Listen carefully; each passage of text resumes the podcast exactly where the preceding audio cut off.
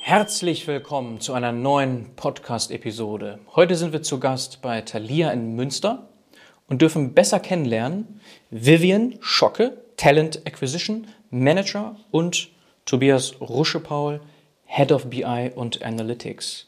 Stellt euch doch einmal selber kurz vor. Fangen wir mit dir an, Vivian. Ja, hi. Äh, ich bin Vivian Schocke. Ich äh, bin seit 2011 hier bei Thalia. Ich habe noch angefangen damals äh, bei Buch.de als Assistenz des Vorstands. Ähm, ich bin jetzt seit fünf Jahren in der Personalabteilung tätig und seit genau einem Jahr ähm, im Talent Acquisition Team.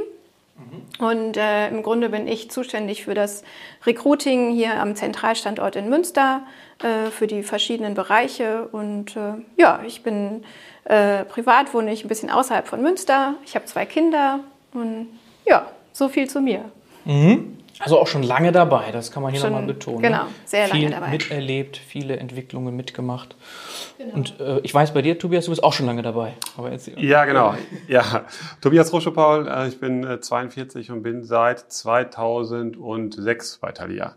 Mhm. Also schon äh, sehr lange Thalia-Historie, allerdings erst seit drei Jahren verantwortlich für den Bereich BI und Analytics vorher äh, über ein Jahrzehnt in unterschiedlichsten Positionen des Controllings nach meinem Studium angefangen, äh, unterschiedlichste Phasen des Buchhandels äh, mit durchlaufen von sehr starken stationären Wachstum über den Shift zum, zum E-Commerce, dann zum Omnichannel, dann ähm, vom physischen Buch zum ähm, digitalen, zur digitalen Plattform, äh, zur ganz, ganz viele unterschiedliche Themen und äh, immer auch sehr starken Bezug zu Daten gehabt mhm. und vor drei Jahren dann die Chance bekommen, bei Thalia intensiver noch in das Thema Daten und äh, Wertschöpfung mit Daten einzusteigen und den Bereich BI und leite jetzt den Bereich BI und Analytics. Mhm. Spannend, spannend. Bevor wir jetzt in den, in den Datenteil gehen, was unsere Zuhörerinnen natürlich interessiert, vielleicht so ein paar Sätze zu Thalia. Du sagtest gerade selber, du warst damals bei Buch.de, gab es noch, Thalia gab es. Ich glaube, unsere Zuhörerinnen kennen alle Thalia. Ähm, aber die Geschichte dahinter vielleicht weniger. Das wäre total spannend, wenn, wenn du, Vivian, vielleicht mal so uns abholst. Also wo, wo kommt ihr her? Vielleicht ein bisschen was zur Geschichte, zu den, zum, zu den Werten, vielleicht zum Standort hier in Münster. Wir wissen auch, in Hagen gibt es auch noch einen, vielleicht ein bisschen was dazu erzählen. Ja, genau. Hol uns doch gerne mal ab. Genau, also im Grunde hat Thalia eine über 100-jährige Geschichte. Ähm, es hat 1919 äh, angefangen mit einer kleinen Buchhandlung im Thalia Theater in Hamburg und ähm, ja, über das äh, Jahrhundert hinweg ähm, sind halt durch, ja, durch verschiedene Ideen, die sowohl irgendwie online als auch ähm, offline gedacht ähm, wurden, ähm, ist, ein, ist Thalia zu einem Omnichannel-Unternehmen äh, Unternehmen, äh, gewachsen. Und ähm, ja, wir haben äh, eine, also im Grunde ist diese ganze Geschichte von Thalia durch ein sehr, sehr schnelles Wachstum ähm, geprägt und ähm, ähm, da, da sind wir heute. Ein, ein relativ großes Unternehmen, ein Omnichannel-Händler. Ähm, wie, viel, wie viele Mitarbeiter arbeiten bei Thalia? Insgesamt ähm, sind es um die 6000. Mhm. Okay. Ähm, wir haben ja vier verschiedene Standorte, die Zentralstandorte Hagen, Münster, Berlin und Aachen. Hier in Münster sitzen wir in der Speicherstadt äh, in, im Norden von Münster, in direkter Nachbarschaft hier zu den Rieselfeldern. Genau, hier wird hauptsächlich das E-Commerce-Geschäft von Thalia betrieben. Ähm, wir haben hier ungefähr 275 äh, Mitarbeiter am Standort, ähm, verteilt auf die beiden äh, Speicher ähm, auf sieben Etagen. Und ja, also die Speicherstadt wunderschön, denkmalgeschützt. Hier, vor allen Dingen im Sommer kann man hier irgendwie schön auch in der Mittagspause spazieren gehen. Es ist alles schön gestaltet da draußen.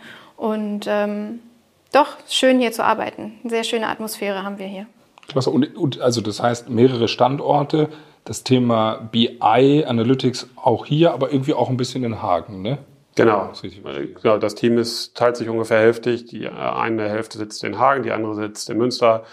Äh, wir arbeiten standortübergreifend, wir arbeiten auch zu Teilen remote. Wir schauen halt, dass wir ähm, da möglichst hybrid, wie man so schön sagt, dann zusammenarbeiten.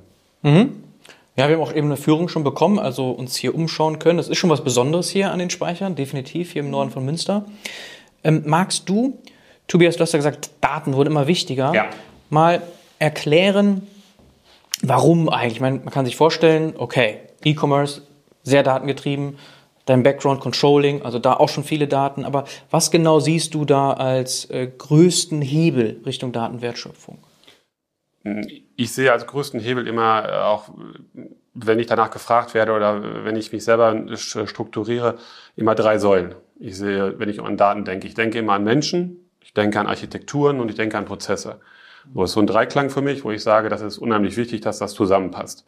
Gerade für uns auch als Unternehmen aus der Kultur und wo wir herkommen und wo, wo wir auch sagen, was ist unser USP, sind unsere Buchhändler, ist unser Wissen aus dem Sortiment über Buch. Ähm, und das, das zieht sich durchs ganze gesamte Unternehmen. Das ist unser Puls, wo wir auch, äh, wo wir auch von leben. Und ähm, am Ende sehen wir uns als, als Data-Menschen, als Botschafter der Daten im Unternehmen. Wir sagen halt, wir beschäftigen uns, unsere Leidenschaft sind Daten, wir beschäftigen uns gerne mit Daten und wir sagen, Wertschöpfung entsteht auch durch Daten. Ähm, und ich kann durch Daten die richtigen Schlüsse ziehen. Ich komme damit in eine gute Steuerung, wenn ich die richtigen Daten habe. Ich kann effizient arbeiten. Ich kann Dinge, die mir vielleicht nicht so viel Spaß machen, automatisieren. Also sehr viele Dinge, die ich damit tun kann. Mhm. Und deshalb der Dreiklang, weil ich sage, das eine ist der Mensch, der das denken muss, der das Mindset dafür haben muss, das zu tun, der gestalten möchte.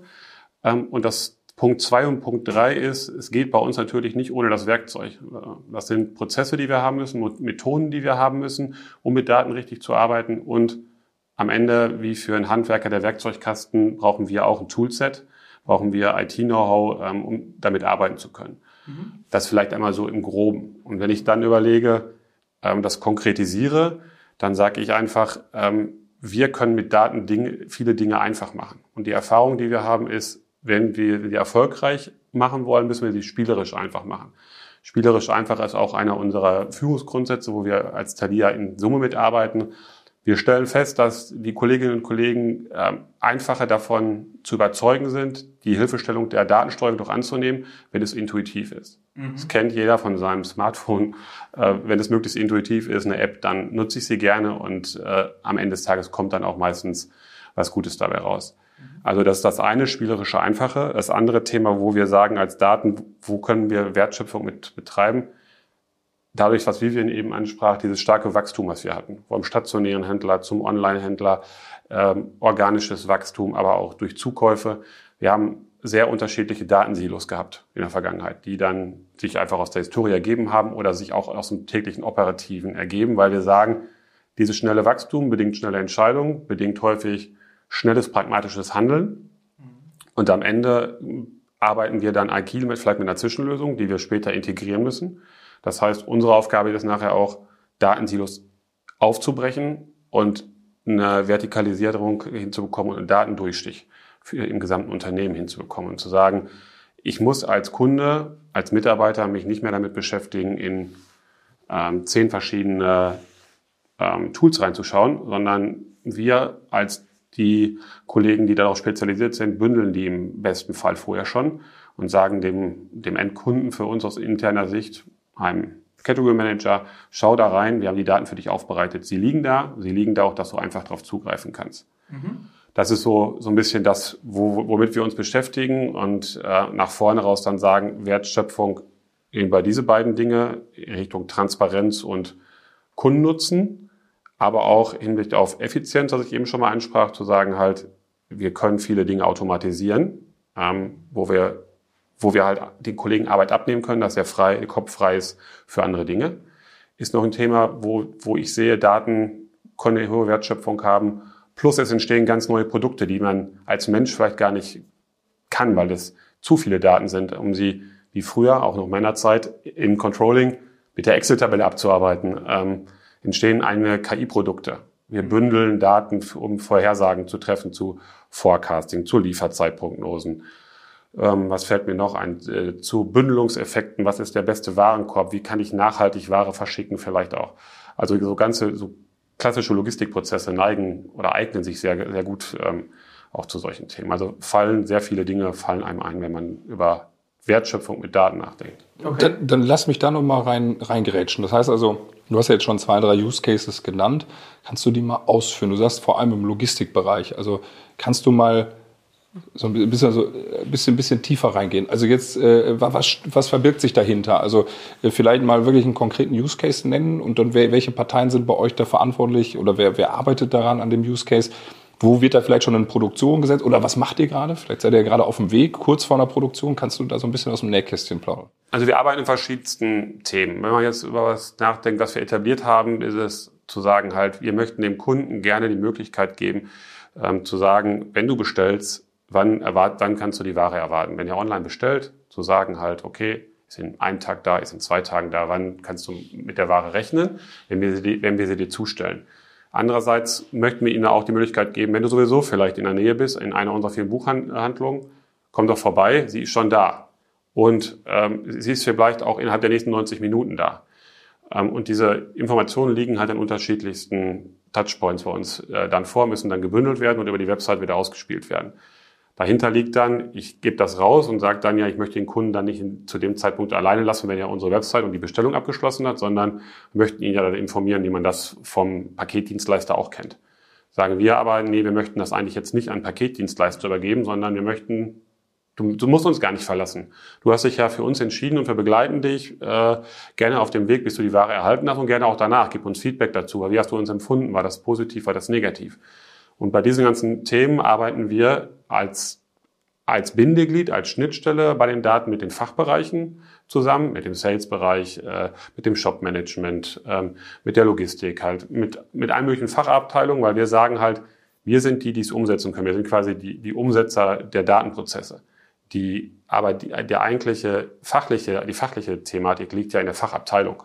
Die wissen das ja viel besser am Ende des Tages. Die haben den stärkeren Kontakt. Wir lernen aber unheimlich viel. Also wir haben in der Abteilung ein sehr breites Wissen über die gesamten Prozesse im Unternehmen, weil wir unterschiedlichste Dinge bearbeiten, wie das gerade besprochene oder jetzt ganz frisch für den Kunden ähm, zu, zu sagen halt, ähm, wie, wie können wir unsere Kundenprozesse verbessern, haben wir Self, Self-Checkout-Kassen eingeführt in den Filialen, um, äh, um das halt, ähm, um dem Kunden das Einkaufserlebnis im Checkout nochmal ähm, ja, deutlicher zu machen und einfacher zu machen und nochmal näher zum Kunden zu kommen und zu sagen dann, okay, jetzt wie funktioniert so eine, so eine Kasse? Also, wie erfolgreich sind die denn? Wie viele Kunden nutzen denn schon diese Kasse? Ähm, die Transparenz Kurz darüber eine Frage zu, weil es mich interessiert. Das ja. ist also wirklich eine physische Kasse, physische die man Kasse sich kennt. Also nicht über das Smartphone irgendwie bezahlen, nee. einscannen, irgendwie Bar Barcode. Haben wir auch. Okay. Haben, haben wir auch vor ähm, während der Corona-Pandemie etabliert, nennen wir ähm, Scan and Go. Also du kannst bei uns in die Buchhandlung kommen, musst nicht mehr zur Kasse gehen, äh, darfst dir eine, eine Tasche nehmen, um dich erkennbar zu machen, du bist jemand, der kommt, wirst, du wirst nicht zur Kasse kommen. Du hast dein Mobile Phone, äh, scans ähm, meldest dich an dann bei uns über die App und am Ende des Tages ist der gesamte Kassiervorgang, der Bezahlvorgang folgt über die App und nimmst dein Produkt und verlässt unsere Buchhandlung. Kannst du mal so eine, eine, eine Ratio nennen, wie viele Leute nutzen das? Also so im Verhältnis zu, also weil die Daten, die da generiert werden, sind ja unglaublich. Ja, ja, also das, was ich da, ich habe den Benutzer schon, der hat sich ja. in der App angemeldet, ich habe, weiß nicht, kenne sein Kaufverhalten und so, weil sonst der physische, der vor Ort ist, den kennst du ja nicht. Das ist ja dann irgendwie, ich sag jetzt mal, Anna Müller, die dann jetzt ihre, ihr, ihr Buch kauft, aber du weißt ja nicht, wer Anna Müller ist. Und da ist es ja, kannst du das so mal ins Verhältnis bringen? Es ist sehr unterschiedlich. Ähm, Wäre schwer zu sagen, jetzt das machen 25 Prozent, das machen 5 Prozent, weil es auch sehr stark davon abhängt, wo befinden wir uns äh, saisonal gerade. Also ihr könnt euch sicherlich vorstellen, wir sind jetzt irgendwie im, äh, jetzt haben wir April, nach Ostern ist jetzt nicht Rush Hour in unserer Buchhandlung. Das heißt, keine, keine Kassenschlange, äh, da steht Mitarbeiter, ich gehe wahrscheinlich hin, lege meine Ware hin, bezahle, verlasse die Buchhandlung. Ähm, Weihnachten, ich gehe in die Buchhandlung, stelle fest, boah, was ist denn hier los? Äh, ähm, ist ja richtig, richtig was, geht ja richtig was ab heute hier. Was mache ich denn jetzt hier? Ich habe keine Lust, mich da hinzustellen. Die haben alle Kassen geöffnet, die arbeiten alle, äh, tun ihr Möglichstes. Trotzdem habe ich keine Zeit zu warten. Dann sehen wir eine viel höhere ähm, Ratio äh, auf, auf, auf, diesen, auf diesen Produkten. Und das ist halt gerade auch das, das Charmante, was wir als Omnichannel-Händler anbieten können. Wir haben so viele unterschiedliche Wege, wie wir Ware, also wie der Kunde zu uns kommen kann, wie wir aber auch Ware zum Kunden geben können ähm, du kannst ja auch zu Hause sitzen und dein Buch bei uns online in der App bestellen und dann sagen, ja, ich hole es mir morgen in der Buchhandlung ab. So, das ist das eine. Das andere ist, ähm, du bist in der Buchhandlung ähm, und du bist nur in einem kleinen Shop. Ähm, und wir haben halt gerade diesen Titel leider nicht vorrätig. Wir ah, kannst morgen bei uns abholen, wir schicken ihn dir gerne nach Hause. Oder halt der Bezahlvorgang, wie, wie gerade beschrieben. Oder ähm, ich brauche das jetzt. Ich biete das Produkt, ähm, ja, ich brauche das gar nicht abzuholen. Ich, eigentlich reicht es mir auch, wenn ich es digital habe. Ich lade es mir, lad's mir runter. Ähm, das, und dadurch entstehen en masse Daten. Und dadurch entstehen halt auch äh, sehr viele Dinge für uns als äh, Data Analytics, ähm, wie wir Daten zusammenbringen können und wie wir uns neue Ideen dazu machen, zu sagen, welche Dinge kann man sich da mal verknüpft angucken. Und um zu, zu schauen, wie kann ich es dem Kunden vielleicht demnächst, welches Produkt interessiert den Kunden als nächstes. Also das fällt ja nicht vom Himmel zu sagen halt, oh, wir machen uns jetzt mal Gedanken über eine Self-Checkout. Ähm, das sind ja alles Dinge, die aus dem aus der aus der Fachabteilung oder aus den Mitarbeitern in den Buchhandlungen entstehen, weil sie es spüren, sie sind am Puls, sie sprechen mit den Kunden, sie geben uns das Feedback zurück. Ähm, und gleichzeitig sind es Dinge, die wir, die wir erkennen anhand von, äh, von Kennzahlen, wie wir sehen, wie sich die entwickeln. Mhm. Genau. Kunden, Stichwort da. Was macht die so zufrieden? Warum, was alles können die bei euch einkaufen? Weil diese Frage, das ist auch so ein bisschen Elephant in the Room, glaube ich. Wir sagen ja E-Commerce, jetzt gibt es einen E-Commerce-Riesen natürlich da draußen. Ja. Und ihr seid trotzdem sehr stark gewachsen. Das habt ihr ja in der Einleitung jetzt mehrfach beide betont. Mhm. Vielleicht da in deine Richtung, Vivian, wie guckst du da drauf? Wie ist das überhaupt möglich? Also was, was macht den Erfolg eigentlich aus von Thalia? Vielleicht da mal so, nochmal so ein bisschen rausgezoomt und nochmal ergänzend zu dem, was Tobias erzählt hat, was sie alles macht und anbietet. Wo ist da so das Erfolgsgeheimnis? Also ich denke, das Erfolgsgeheimnis liegt vor allen Dingen darin, dass wir eben nicht nur ähm, das Buch haben, sondern noch verschiedene andere ähm, Sortimente. Das hatten wir jetzt auch äh, gerade erst wieder im Urlaub, waren wir tatsächlich auch in einer, in einer Thalia-Buchhandlung und wir kommen da rein und denken, boah, ist das, man, man fühlt sich da so wohl, man ist da so aufgehoben. Du hast, äh, du kannst stöbern die ganze Zeit, du, du siehst hier nochmal was Neues.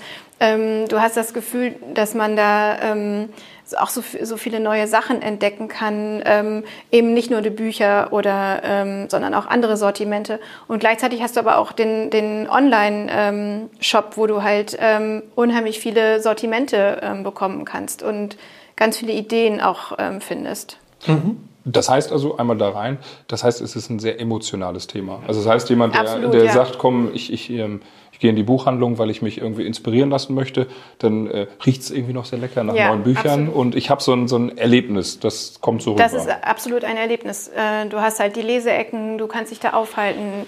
Ähm, du, man, eigentlich geht man ja oder so ist es uns auch wieder gegangen, man, man braucht eigentlich nichts, geht trotzdem da rein und findet etwas. Und das ist halt so schön, das macht diese Atmosphäre auch so aus in den Thalia-Buchhandlungen. Mhm. Ich glaube, das ist so, wenn ich es ergänzen darf, du hast den, Fall, den, du hast den, äh, diesen Erlebnisshopper, wie Vivian ihn gerade bespricht, und du hast den Zielkäufer und wir sprechen beide an. Mhm. Gleichzeitig ist, glaube ich, ein großes Thema, was uns von dem großen amerikanischen A abhebt, ähm, ähm, dass, wir, dass wir halt sagen, wir haben halt Tausende von Buchhändlern, die, haben, die ein Wissen haben. Ein, jeder einzelne von denen hat ein Wissen, was, ein, äh, was Prozesse nicht abbilden können. Und wo wir sagen halt, das ist ja auch was, das spürt man ja auch. Ich gehe irgendwo hin und das ist mein Buchhändler. Den, der, der kann ich morgens hingehen und kann sagen, Frau Müller, Sie haben mich doch letztes Mal für mein Kinderbuch so gut beraten. Ähm, erinnern Sie sich noch dran? Meine Tochter, die liest das und das, ah, und die weiß das. Natürlich kann ich das auch über Recommendation Engines in irgendeiner Art und Weise alles abbilden. Ähm, machen, macht der, äh, der Wettbewerber ja auch echt gut, muss man ja auch äh, einfach mal anerkennen. Ähm, aber ich glaube, wir können, wir können mehr. Wir können halt deshalb diese Omnichannel-Denke. Äh, und dieses Reinbringen dieser Kompetenz, der menschlichen Kompetenz, die einfach, die einfach da ist. Und die wir sagen, die wir zigtausendfach vor Ort jeden Tag zum Kunden bringen. Und wo wir aber auch sagen, die wir auch über Prozesse an Kunden bringen. Weil wir Tools haben und zu sagen, beispielsweise der Lieblingsbuchhändler. So sagen halt, man kann sich mit einem Buchhändler bei uns vernetzen und kann sagen, ich gehe jetzt nicht hin. Bei mir ist zum Beispiel so, ich habe noch eine relativ weite Entfernung äh, zur nächsten Buchhandlung, da wo ich lebe. Da, wo ich arbeite, natürlich nicht, aber da, wo, da, wo ich lebe. Und wenn ich jetzt äh, die überbrücken möchte, kann ich sie äh, einfach äh, über digital überbrücken, indem ich sage, ich nehme digitalen Kontakt auf über den Lieblingsbuchhändler, indem ich ihm folge und sage, ja, Frau Müller, äh, ich folge Ihnen und ich sehe dann Ihre Buchempfehlung, weil sie sie selbst gelesen hat und sagen kann, ja, sie selber hat diese Bücher gelesen und kann uns die empfehlen und nicht nur, weil es irgendwo steht.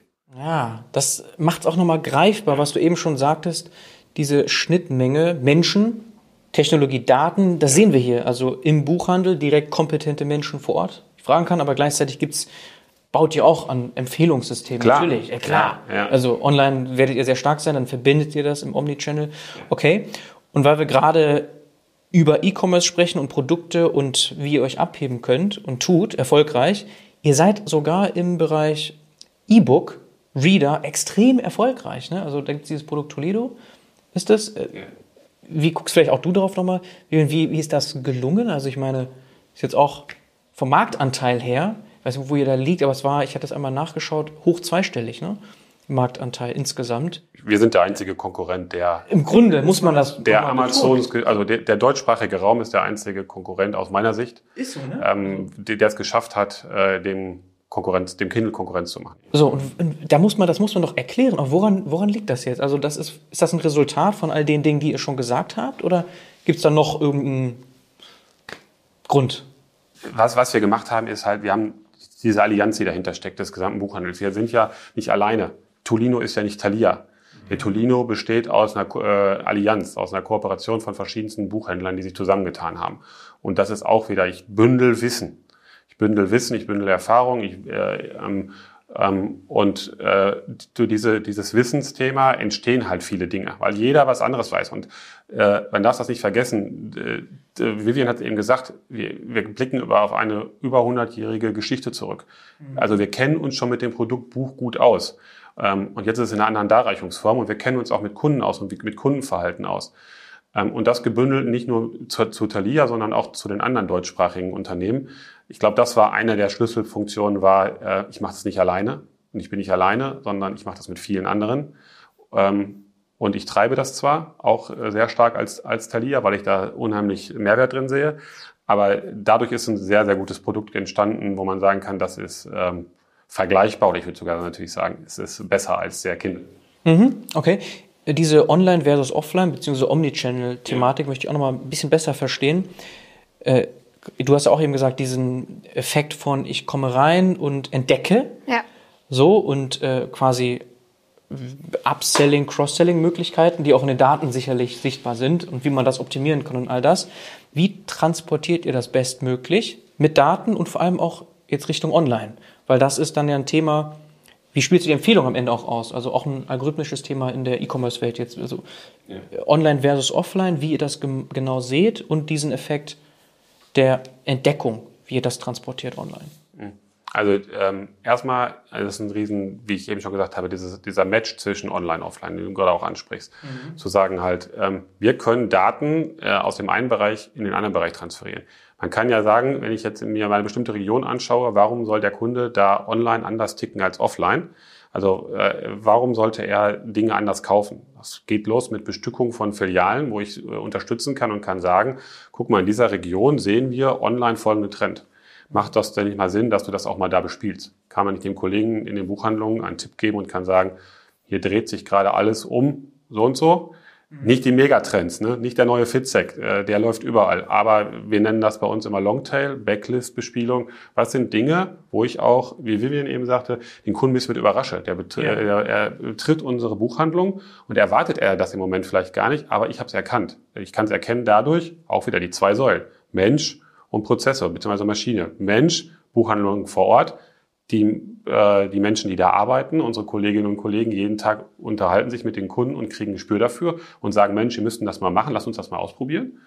Ähm, transportieren das auch zu uns zurück und wir spielen das dann vielleicht auch mal im E-Commerce-Bereich aus und gleichzeitig erkennen wir im E-Commerce vielleicht bestimmte Verhaltensmuster und sagen, das Thema, da hast du nicht Bock, versuch mal.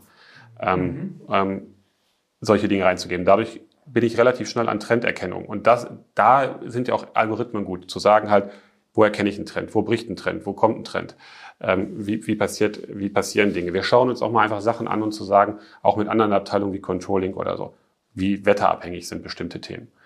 Ähm, So, was wir, äh, Vivian sagt eben, wir sind ja nicht nur noch Buchhändler, wir bieten ja auch buchnahe Sortimente. Also Sp- Spielzeug. Im Sommer, ja, wir wissen, ah, die nächste Hitzewelle kommt. Vielleicht machen so Dinge äh, als Mitbringsel, weil äh, Cross-Selling, Seifenblasen, vielleicht macht es an der Kasse Sinn, zu dem Zeitpunkt, wo es schön warm ist, ähm, und die Leute sich da, da aufhalten, Seifenblasen speziell dann da anzubieten. Badespielzeug, weiß Gott was. Wann mhm. hole ich das raus? Wann stelle ich das so hin? Mache ich das nur nach, äh, nach, nach Aktionskalender oder mache ich das auch abhängig vielleicht von bestimmten Dingen, wo man, wo man den Hinweis geben kann? Ob das immer so ist, aber wir sind, wir haben ja auch, je, wir wollen uns ja jeden Tag an der Challenge stellen und jeden Tag ein bisschen besser werden. Mhm. Das ist vielleicht auch nochmal wichtig, wenn ihr uns fragt, wie wir arbeiten. Ne? Wir wollen jeden Tag ein bisschen besser werden. Wir stehen jeden Tag dafür auf, ein bisschen besser zu werden. Was mich gerade nochmal interessiert, weil du sagtest, warum sollen Menschen online anders einkaufen als offline? Heißt, ihr bildet das auch so ab, dass online im Grunde diese, also man kann sich ja nicht genauso hinsetzen wie in der Buchhandel. So. Nein, nein, nein. Aber trotzdem ist es, ich entdecke etwas, das speist ihr schon ein. Das heißt, ich äh, klicke jetzt konkret, stelle mir vor, ich, ich interessiere mich für ein Buch. Ja. So, aber mir wird dann auch empfohlen, vielleicht je nach auch Zeit, wo wir gerade sind, vielleicht nochmal vor Weihnachten oder irgendwelche anderen Dinge, die nochmal mit reinkommen in der Empfehlung. Ganz konkret, weil ihr diesen Buchhandel im Kopf habt und wisst, wie dort es funktioniert. Ja, genau. Weil wir sagen halt, wir wollen ja auch, äh, wir sehen uns als jemand, der Geschichten also darstellt. Und wie wir diese Geschichten darstellen, ähm, ist eine, ein großes Thema für uns. Und das andere Thema ist für uns, ähm, also der Content ähm, mhm. äh, zu, zur Geschichte, aber auch die Darreichungsform. Also ich kann ja ähm, äh, wir, bauen, wir, wir, wir nennen das, wir bilden solche sogenannte Themenwelten ab. Wir sagen halt, wir bilden jetzt eine Themenwelt ab rund um König der Löwen von Disney. So, und dann kann ich ja sagen, du suchst bei uns ein Produkt zu König der Löwen, kannst im E-Commerce-Bereich über die Suchmaske gehen und gibst rein König der Löwen. Dann sind wir Buchhändler, kommt hoffentlich auch ein Buch zum König der Löwen. Aber wir bieten ja auch anderes an. Das, das Buch sollte da sein in unterschiedlichen Ausprägungen. Es sollte aber auch äh, vielleicht auftreten äh, mal ein Hörbuch, vielleicht auch eine DVD. Ähm, vielleicht gibt es auch ein Spiel zum, dazu. Oder für Kinder, äh, Tonys Boxen, ich weiß nicht, ob ihr die kennt, so äh, auch sehr erfolgreiches Produkt. Kennt man sie. Genau, kennt man kein Weg vorbei. vorbei. Richtig. Deshalb vielleicht auch, ach, guck mal, äh, ich, ich habe die, ähm, ich habe jetzt die Figur zum König der Löwen abgebildet. Da steht jetzt äh, Simba, Pumba oder wie sie nicht alle heißen, äh, mhm. äh, abgebildet und komme so in das Thema äh, rein, dass ich halt äh, dem Kunden gegenüber an ganz anders auftrete als nur genau jetzt das Buch, weil er hat ja jetzt nur danach gesucht. Daher kommen wir auch, aber wir bilden es halt breiter ab. Ähnlich wie die Bu äh, Kollegin in der Buchhandlung auch. Die werden einen Tisch machen zum Thema König der Löwen, nicht nur mit dem einen Buch, sondern sie werden es arrangieren, sie werden andere Dinge mit reinbringen, auch nicht, auch, auch Spiele vielleicht reinbringen. Man möchte ja was erleben dann, wenn man zu dem Thema kommt. Ja. Deshalb ist immer für uns wichtig, halt auch zu schauen, ähm, das E-Commerce und stationär tickt natürlich nicht gleich. Aber die Kanäle können voneinander lernen. Mhm. Und da ist man, wenn man immer so schön sagt, auch wenn es ein bisschen abgedroschen ist, eins und eins ist in dem Fall nicht zwei, sondern eher drei. Mhm. Weil wir aus diesen Verknüpfungen lernen wollen. Und das ist eine große Challenge für uns halt auch als die Data Freaks, sage ich mal so, die dann sagen, wir beschäftigen uns einfach mal damit und gucken mal, was hängt denn irgendwie wie zusammen und wie könnte das denn sein, das was zusammenhängt und dann im nächsten Schritt auch, dass wir sagen, wie bilde ich es ab? Also dieses Thema, was ich gerade beschrieben habe, ist auch sowas, was wir dann tatsächlich abgebildet haben und gesagt haben, wir wollen so eine Geschichte wie das, wie König der Löwen gerne abbilden und dem, dem Kunden auf der Website, in der App und überall erlebbar machen und sagen, du musst dir das nicht angucken, du kannst auch klassisch reingucken über, über deine Burger-Menüs und so, aber du, wir haben auch die Möglichkeit, dass du in die Geschichte eintauchen kannst. Mhm. Okay. Genau, das wäre auch ein, ein, sehr starkes Statement, zu sagen, es ist genau gleich das Kaufverhalten. Ja, das, ist das, das wäre, Quatsch. das wäre wahrscheinlich Quatsch. Aber äh, wenn wir dabei sind, ähm, wenn du das einmal vergleichen kannst, Warenkörbe und auch das Verhältnis online zu offline, kannst du da oder auch du, Vivian, etwas zu sagen, so wie sich das einmal vergleicht? Wo steht ihr da und was sind da jetzt vielleicht so Quick Insights für uns? Weil es wird viele da draußen interessieren, wenn wir das ansprechen. Okay, wie sehen denn die Warenkörbe denn aus? Sind die offline ganz anders als online zum Beispiel? Das wäre so das Erste, woran ich denken würde. Also wir haben äh, höhere, also wir haben tendenziell Mischwarenkörbe. Also Mischwarenkörbe heißt für uns, wir haben nicht nur das eine Produkt Buch drauf, sondern wir haben auch häufig noch ein Produkt aus dem restlichen Sortiment mit drauf. Mhm. Ähm, die, die Themen ähm, sind, sind unterschiedlich, also es wird auch stationär und im E-Commerce unterschiedlich gekauft. Mhm. Einfach auch, ähm, ich kann ja im E-Commerce-Bereich eine ganz andere Produktpalette anbieten. Also viel unendlich. breiter, unendlich. unendlich. Ja, genau. Ich habe ein Schaufenster, wo ich sagen kann, alles, was ich, was es irgendwo gibt, könnte ich abbilden. Ja. Also, so. Und was ich halt verfügbar habe, was ich, was ich halt selber dann auch ähm, nachher ausliefern kann. Das ist im stationären Bereich natürlich nicht der Fall. Und das heißt, äh, diese dieser eben angesprochene Longtail oder die Backlist ist natürlich viel breiter. Also wenn ich so eine klassische ABC-Analyse mache, mhm. dann ist der, der E-Commerce-Bereich viel breiter. Mhm. Äh, als es der, der, der stationäre Bereich ist. Das, ist das heißt auch der Warenkorb ist der größer? Warenkorb ist der, in, in, größer in, in, Form von der Bon ist höher? Äh, auch das, ja. Also erstens Bon höher, zweitens breiter gestreut. Also breiter gestreut, irgendwie ja. vier Produkte aus unterschiedlichen und da habe ich vielleicht in der Buchhandlung, also stationär, vier Produkte ähnliches Kaliber gekauft. Nee, das kann man noch nicht mehr so sagen. Ich würde eher sagen, er ist breiter gestreut im Sinne von, er ist differenzierter. Wenn ich abends Kassenschluss machen würde, würde ich sagen, Anzahl Artikel ist natürlich stationär geringer als die, die ich im E-Commerce-Bereich vertrieben habe. Ähm, was ich aber auch sagen muss, ist, das eine ist kundenabhängig je nachdem, welcher Kunde kommt. Also ich kann nicht klassisch sagen, der E-Commerce-Bereich hat einen höheren oder niedrigeren Bon, weil es abhängig davon ist, wer kauft gerade und auch in welcher, zu welcher Saison kauft er gerade. Sind wir, befinden wir uns im Schuhbuchgeschäft? Mhm. Sieht es anders aus, als befinden wir uns in einer, im Weihnachtsgeschäft oder nach Ostern oder in, in irgendwie in einer sauren Gurkenzeit gerade? Okay. Also es ist nicht das eine und das ist auch gerade, was es damit spannend macht. Man muss es immer differenziert betrachten und das ist auch das, wo wir sagen, wo man Wertstiften mit leisten kann. Ich kann das nicht so pauschalisieren, sondern ich muss möglichst, möglichst äh, differenzieren und genau pointiert betrachten. Dann kann ich halt hergehen und kann sagen, ähm, zu dem Zeitpunkt musste ich das anbieten und am besten an dich oder an dich. Mhm. Na, das ist ja auch das, die, die, die große Herausforderung, die man hat im, in dem Bereich und wo wir, wo wir sagen halt, da sind wir, können, sind wir sind wir auch besser. Wir kennen unseren Kunden. Und wir würden gerne es auch hinbekommen, ihn für alle unsere Kanäle zu begeistern. Zu sagen halt aus dieser Historie, ähm, wenn du früher in unserer Buchhandlung zufrieden warst und du veränderst dein Kaufverhalten durch Corona beispielsweise, weil du nicht mehr raus darfst, war, und du gehst, kaufst im E-Commerce-Bereich ein. Denk an Thalia. Wenn du an Buch denkst oder an unser Sortiment denkst, denk an Thalia. Und denk nicht daran, dass du das jetzt bei Amazon oder so kaufen musst, weil wir können dir das auch zur Verfügung stellen. Und wenn du damit uns zufrieden bist, wir sind echt gut auch in dem, an dem anderen Kanal. Wenn du, den, wenn du gerade da drüber kommen möchtest, mach das doch.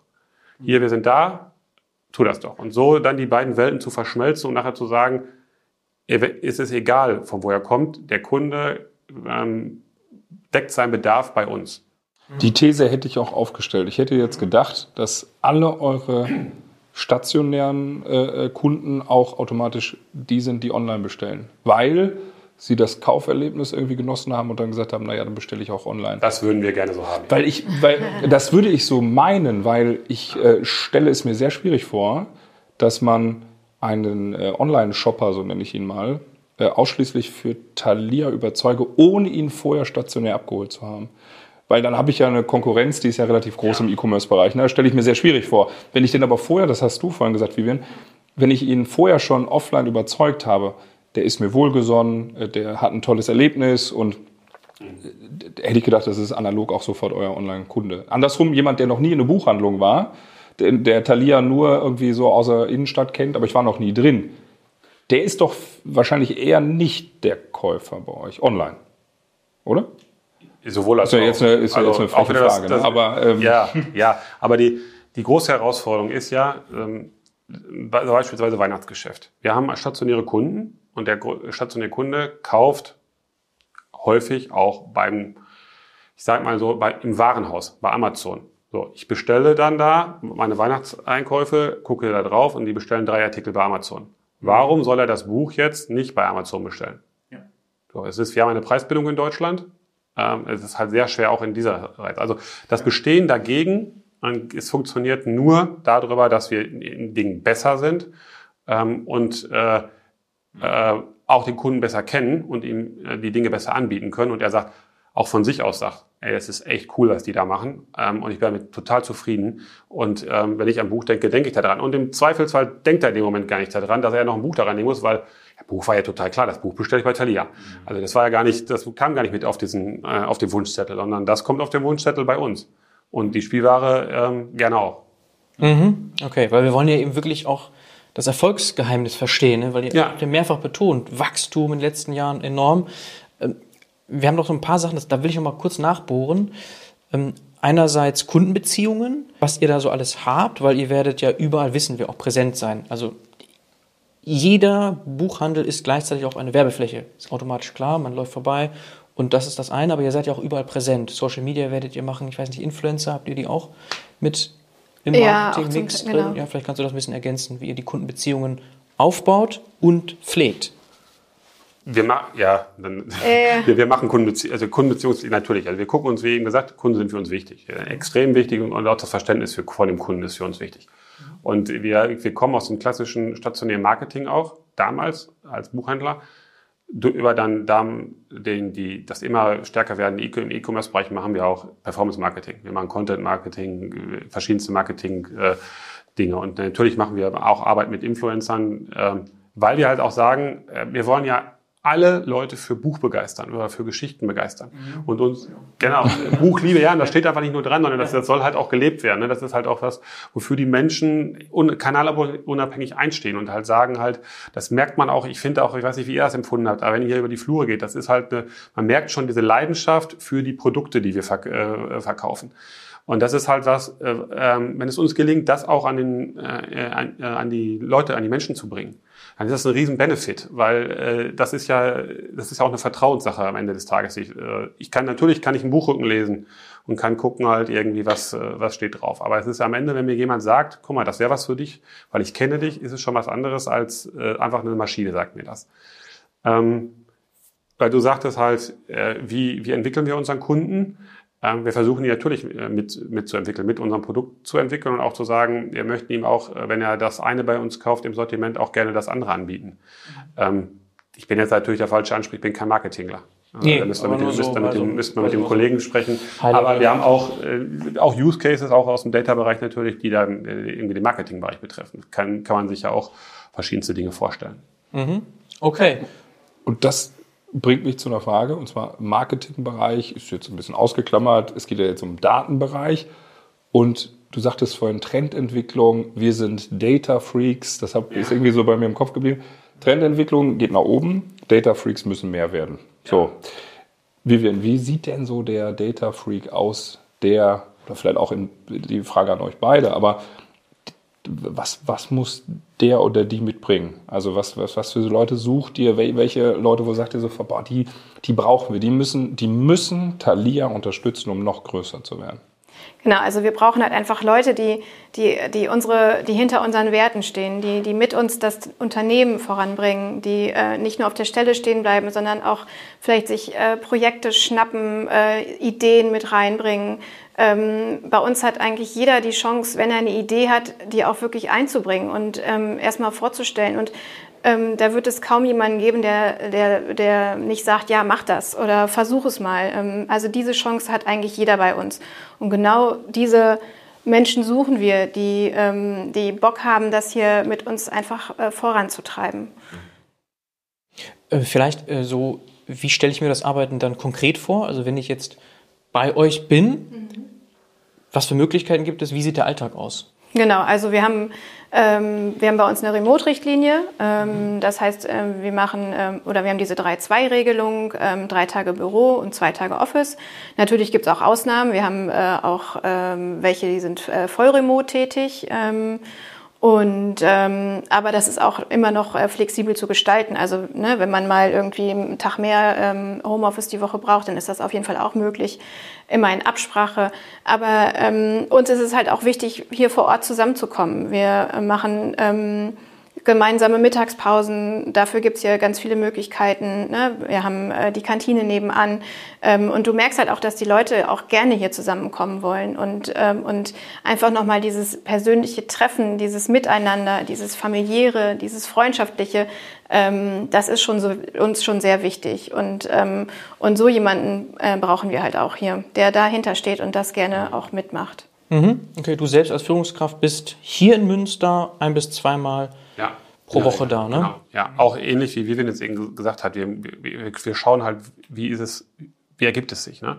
Also wenn ich jetzt äh, die Woche habe, dass die Mitarbeiter äh, und oder dass wir als Team gerade in einer Phase sind, in einer Projektphase, wo sehr viel entwickelt wird, wo wir eigentlich gar nicht, wo das der, der Nutzen nicht da wäre, dann fahre ich, komme ich nicht. So, stellen wir gerade fest, wir sind in einer- einer Phase, wo stark Anforderungsmanagement ist, starker Austausch. Und ich brauche das drei Tage, vier Tage, sind wir auch drei Tage, vier Tage hier. Also wir machen das ein bisschen davon äh, dann auch abhängig, auch meine Anwesenheit, je nachdem, wo sie ist.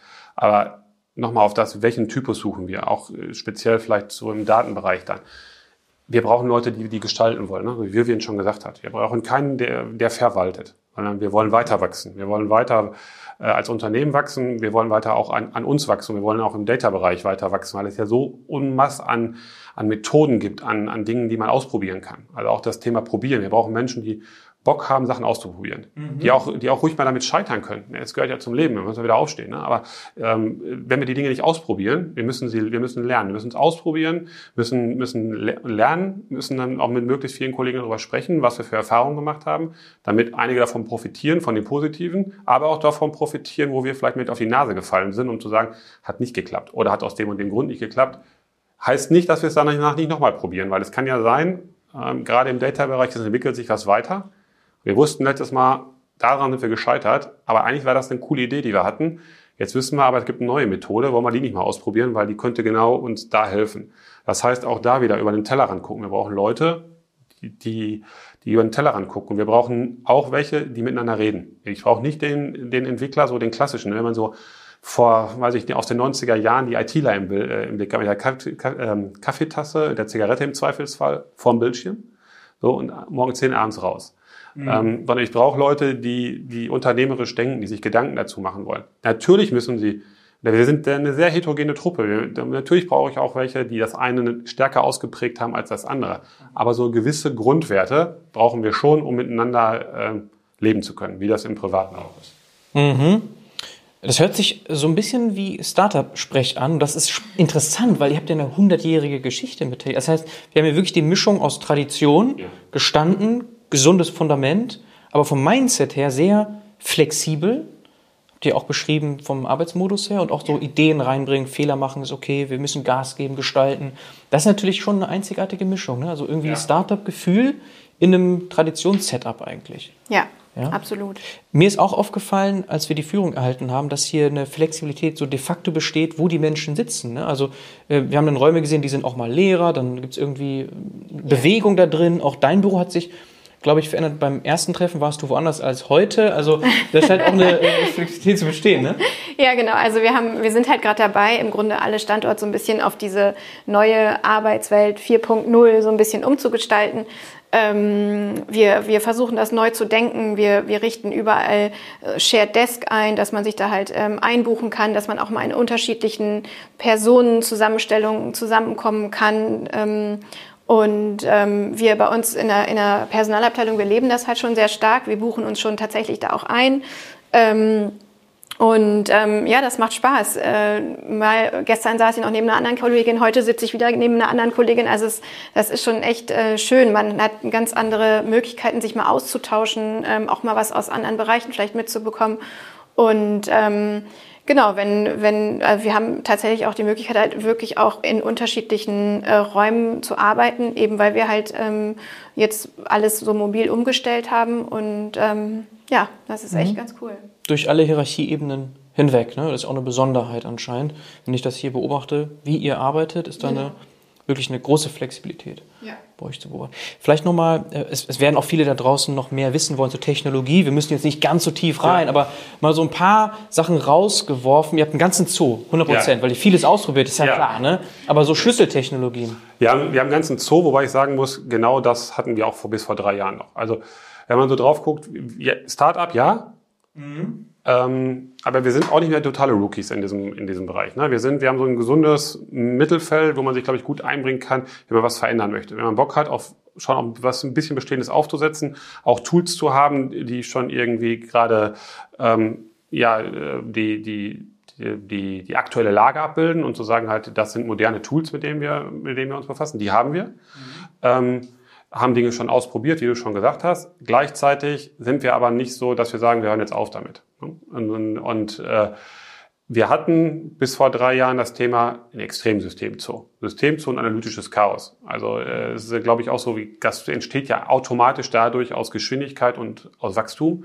Entsteht dann erstmal, ich spreche immer von sieht ein bisschen aus wie ein unaufgeräumtes Kinderzimmer. ähm, so, ähm, und das muss man erstmal wieder zu sagen, so, jetzt einmal aufräumen jetzt hier, konsolidieren uns mal einmal Genau, diese Silos. Die, in jeder Ecke steht irgendwie was ja. und dann hat man da vergessen, ach ja, das gehört aber eigentlich noch da rein und irgendwie so mal konsolidieren. Und wir hatten, wir, wir sind ähm, in unseren Prozessen, alles was so im Auftrag ist, sehr stark SAP geprägt, auch aus der Quelle raus äh, in, äh, SAP. Mhm. Ähm, und sagen dann halt, äh, wir müssen mit den Daten, wir wollen mit den Daten arbeiten. So, und dann müssen, das heißt, wir müssen die Daten vereinheitlichen, müssen sie durchgängig machen, müssen sie reingeben. Und wir haben deshalb das jetzt nach vorne raus, es ist nicht, es sind eigentlich nicht nur, also es sind nicht nur Lippenbekenntnisse, sondern wir haben auch was getan. Wir haben jetzt ein großes Projekt äh, laufen, ähm, was auch durch, durch uns mitgetrieben wird, wo wir sagen halt, Trans dieser ganze Transformationsprozess Richtung Digitalisierung, das ist einmal auch wieder Mensch, Maschine, Prozesse. Muss alle Leute mitnehmen, muss alles dafür fit machen. Und unter anderem haben wir auch unsere Systeme fit gemacht und sind von BW4, äh, BW on HANA auf BW4 HANA gegangen. Mhm. Und das ganze Backend ähm, neu aufgebaut. Auch da wieder die Arbeit mit den Menschen zu sagen, was sind die Sollanforderungen, was braucht ihr denn heute?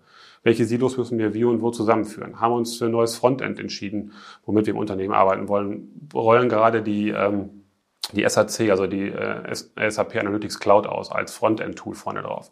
Mhm. Wir arbeiten aber gleichzeitig auch äh, mit Google-Produkten zusammen, also Data Studio, äh, Looker. Wir arbeiten mit äh, äh, auch noch mit, mit, mit klassischen Datenbanken äh, zusammen. Äh, äh so, wir machen, äh, wir machen Dinge im SQL-Bereich. Äh, wir, Im Analytics-Bereich äh, gehen wir her und äh, machen unsere, bilden unsere Prozesse gerade ab und sagen halt, es macht schon Sinn, wenn man mit Dingen, wenn man mit verschiedenen Leuten zusammenarbeitet, Versionsthemen zu haben oder auch Tools dafür einzusetzen, Stichwort GitLab, ähm, was vielen wahrscheinlich was sagen wird. Ja. Also es ist echt, und wir wollen da hinkommen, auch im BI-Bereich. Das Unternehmen in vielen Bereichen, gerade im E-Commerce-Bereich, arbeitet schon mit sogenannten Microservices. Also mhm. ähm, wollen wir auch im, im BI-Bereich hin, zu sagen halt, Analytics besteht daher, wir kennen den Business Need, wir entwickeln ihn zusammen ne, in diesem klassischen ChrisDM-Modell und sagen halt von der Entwicklung nachher bis zum, meinetwegen, wir implementieren es im Webshop, unser Produkt, machen wir das. Das heißt auch äh, bis inklusive MLOp am Ende des Tages möchten wir dahin kommen, dass wir das tun. Können wir das heute schon?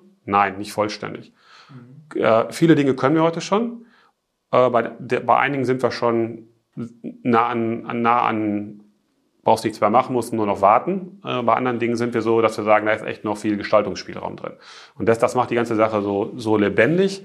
Und ich glaube halt auch, wir werden nie den, Zeit, den Punkt erreichen, wo wir sagen, boah, wir sind mega zufrieden, weil ja. das sich halt, das, ist, das kann man in diesem Bereich, glaube ich, einfach nicht werden. Und das mhm. ist auch wieder so ein Skill, den, den ich mir wünschen würde, äh, den Leute, die das vielleicht interessiert hier, die zu uns kommen wollen, äh, mitbringen, dass sie sagen halt, dieses Unersättliche, dieses, ich habe immer Bock auf was Neues ähm, und mich auch mit anderen Dingen zu beschäftigen vom Kopf her und auch zu sagen halt, ähm, mich interessiert das einfach und ich mache das einfach, weil ich das gerne mache.